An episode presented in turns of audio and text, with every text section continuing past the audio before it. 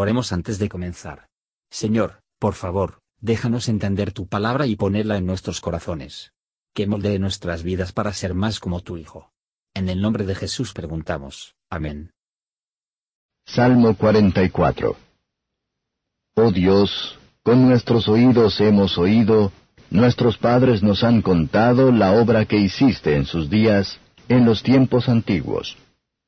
Tú con tu mano echaste las gentes y los plantaste a ellos.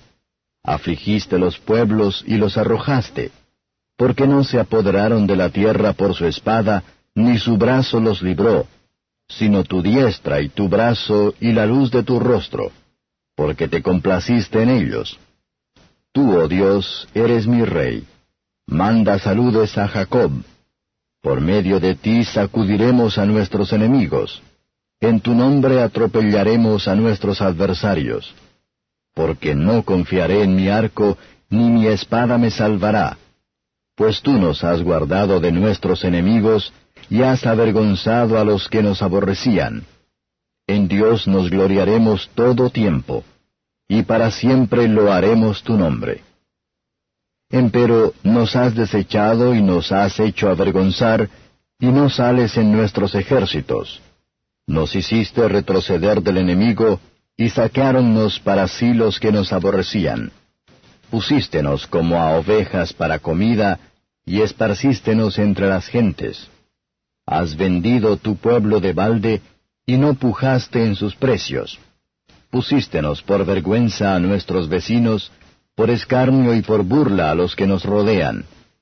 Pusístenos por proverbio entre las gentes, por movimiento de cabeza en los pueblos. Cada día mi vergüenza está delante de mí, y cúbreme la confusión de mi rostro, por la voz del que me vitupera y deshonra, por razón del enemigo y del que se venga. Todo esto nos ha venido, y no nos hemos olvidado de ti, y no hemos faltado a tu pacto. No se ha vuelto atrás nuestro corazón, ni tampoco se han apartado nuestros pasos de tus caminos.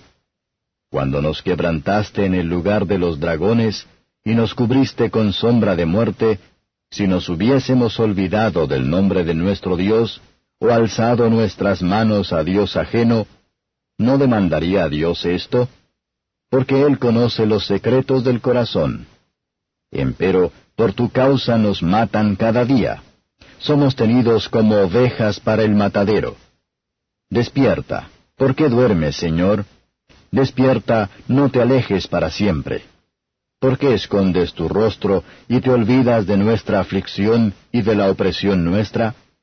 porque nuestra alma está agobiada hasta el polvo. Nuestro vientre está pegado con la tierra. Levántate para ayudarnos, y redímenos por tu misericordia.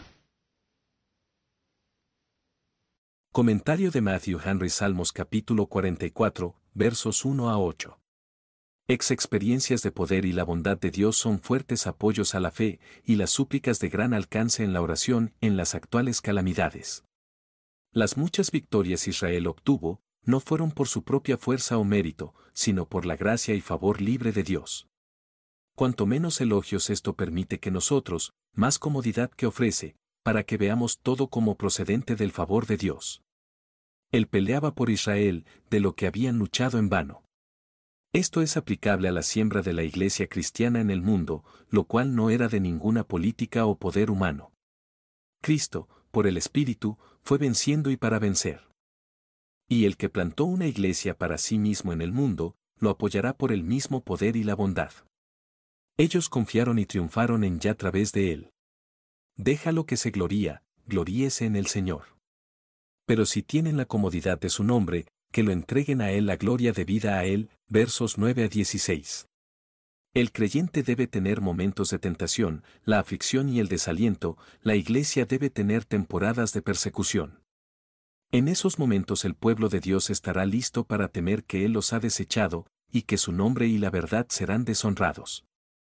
Pero ellos deben mirar por encima de los instrumentos de su angustia, a Dios, sabiendo muy bien que sus peores enemigos no tienen poder contra ellos.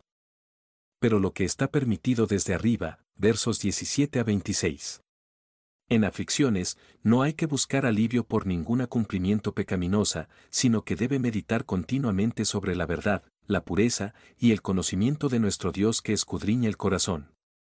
Corazones pecados y los pecados secretos son conocidos por Dios y deben ser contados para. Él conoce el secreto del corazón, por lo tanto, los jueces de las palabras y acciones.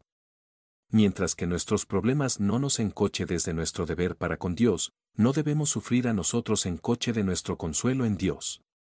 Tengamos cuidado de que la prosperidad y la facilidad no háganos descuidado y tibio. La iglesia de Dios no puede ser prevaleció sobre la persecución a olvidar a Dios. El corazón del creyente no se enciende de nuevo de Dios. El espíritu de la profecía se refería a aquellos que sufrieron hasta la muerte, por el testimonio de Cristo. Tenga en cuenta las peticiones utilizadas, versos 25 y 26. No es su propio mérito y la justicia, pero las súplicas de los pobres pecadores. Ninguna que son de Cristo será echado fuera, pero cada uno de ellos será salvo, y que por los siglos. La misericordia de Dios, comprado, prometió, y constantemente fluyendo, y se ofreció a los creyentes, no lejos todas las dudas que surjan de nuestros pecados, mientras oramos con fe, nos canjear por amor de tu misericordia.